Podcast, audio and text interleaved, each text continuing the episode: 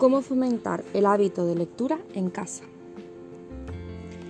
Todos sabemos que la lectura es beneficiosa, pero ¿cómo fomentamos este hábito si nunca lo hemos tenido o si nos encontramos en un bloqueo lector?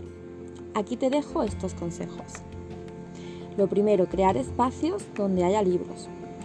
Buscar libros que respondan al interés de cada persona. Dedicar momentos a la lectura en familia, y por último, buscar libros cortos y con una narrativa ligera que favorezcan la adquisición del hábito lector.